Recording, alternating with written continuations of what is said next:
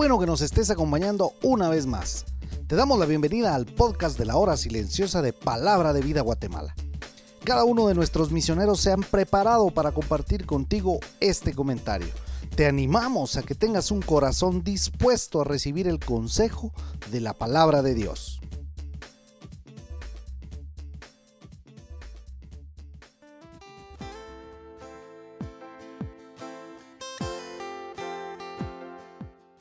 Hola, mi nombre es Marlon Palma. Hoy estaré compartiendo el comentario de nuestra hora silenciosa en el libro de Daniel, capítulo 2, versículos 44 al 49. Para mí es un gusto poder compartir el estudio en este día. El versículo 44 y 45 concluye hablando sobre la interpretación de Daniel al rey Nabucodonosor. Esto describe el cumplimiento de esta profecía en el futuro.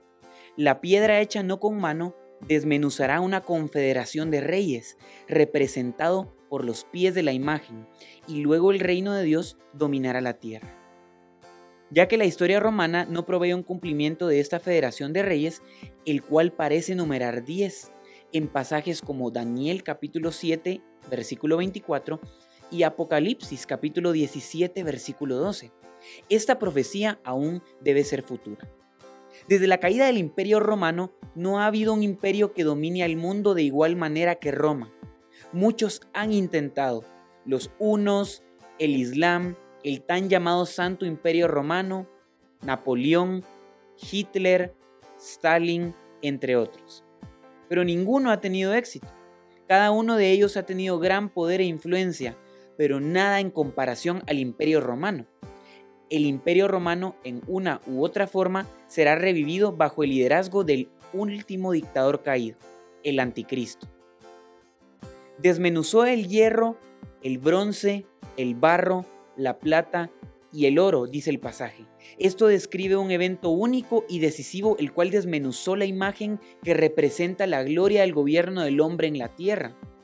Ya que la iglesia o el evangelio no lo han logrado, en un único evento decisivo desmenuzando el gobierno de los reinos humanos, este evento aún está en el futuro. El sueño es verdadero y fiel su interpretación. Daniel no adivinó o analizó. A través de él, Dios anunció el futuro. La única razón por la cual Dios puede predecir la historia es porque Él la puede controlar. De los versículos 46 al 49, el rey Nabucodonosor reacciona ante la interpretación del sueño de Daniel. El pasaje nos dice que Nabucodonosor se postró sobre su rostro. Este gran rey estaba obviamente impresionado. Él no tenía el hábito de mostrar tal respeto a ninguna persona, especialmente a un esclavo extranjero quien estaba a punto de ser ejecutado con el resto de los hombres sabios. Esto confirmó que Daniel acertadamente reportó el sueño y que con habilidad explicó su significado. El Dios vuestro es Dios de dioses. Nabucodonosor sabía que no era el mismo Daniel quien reveló estas cosas, sino el Dios de Daniel lo reveló a través de él. Daniel quería que la gloria fuera a Dios y así fue. El rey engrandeció a Daniel. Daniel no solamente libró su vida, sino que fue promovido a un gran cargo y se aseguró que sus amigos también fueran promovidos era adecuado que los amigos de Daniel compartieran de su avance, porque ellos consumaron mucho de la victoria a través de sus oraciones. La grandeza de Dios hace que cualquier persona influyente o poderosa se humille ante Él. Por eso, vívelo. Creo que la mejor forma de practicar la hora silenciosa de hoy es que te arrodilles ante Él. Habla con Dios dale toda la honra y gloria. Agradecele por todo lo que te ha dado. Si tienes orgullo en tu corazón, pídele perdón y que te ayude a cambiar esa área de tu vida. Y verás cómo irás pensando menos en ti y más en Él.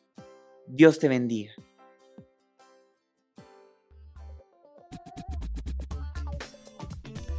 Tú puedes ser parte del crecimiento espiritual de tus amigos compartiendo este podcast con ellos.